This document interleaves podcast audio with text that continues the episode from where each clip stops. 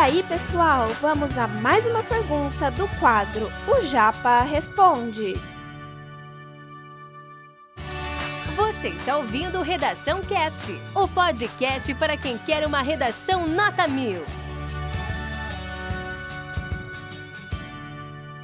E a conclusão, galerinha? A conclusão, ela foi feita em três partes, mas a conclusão feita em três partes, ela não está dividida em períodos, embora tenha dois períodos aí marcadamente, bem marcadamente, né? Não está dividida em períodos, tudo bem? Ela está dividida em partes, em setores, em segmentos. Tá? O que, que você tem que fazer na conclusão FUVEST? Não se esqueçam dessa estrutura. Lembra que ela não exige intervenção. Se ela não exige intervenção, como que eu devo fazer uma conclusão FUVEST? A conclusão FUVEST, você vai primeiro retomar a tese. Dado exposto, verifica-se que de fato o mundo está fora de ordem. A gente retomou a tese. Depois que você retomou a tese, você vai fazer uma síntese, um resumo dos argumentos que foram apresentados ao longo do seu processo de argumentação. Por último, a FUVEST valoriza demais o que a gente chama de chave de ouro.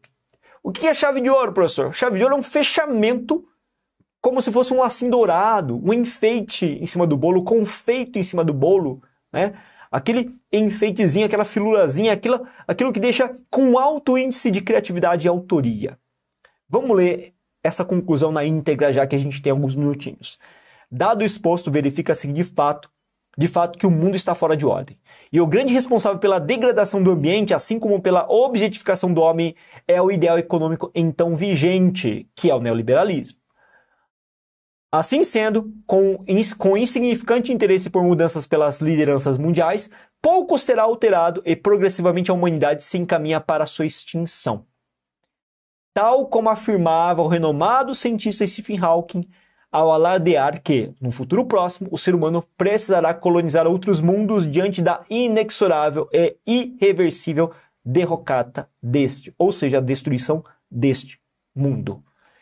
Então, para fechar o texto com chave de ouro, eu cito uma indiretamente, né, uma citação indireta do Stephen Hawking, uma paráfrase dele, que ele fala no seu livro O Universo na Casca de uma Noz, que o ser humano ele vai destruir o mundo mesmo, não tem jeito, e a única forma de preservar a vida humana não é no nosso mundo, é indo em outro mundo, porque esse está condenado. Né? Claro que eu trago uma percepção mais negativa aqui, mas poderia trazer uma percepção positiva? Poderia também.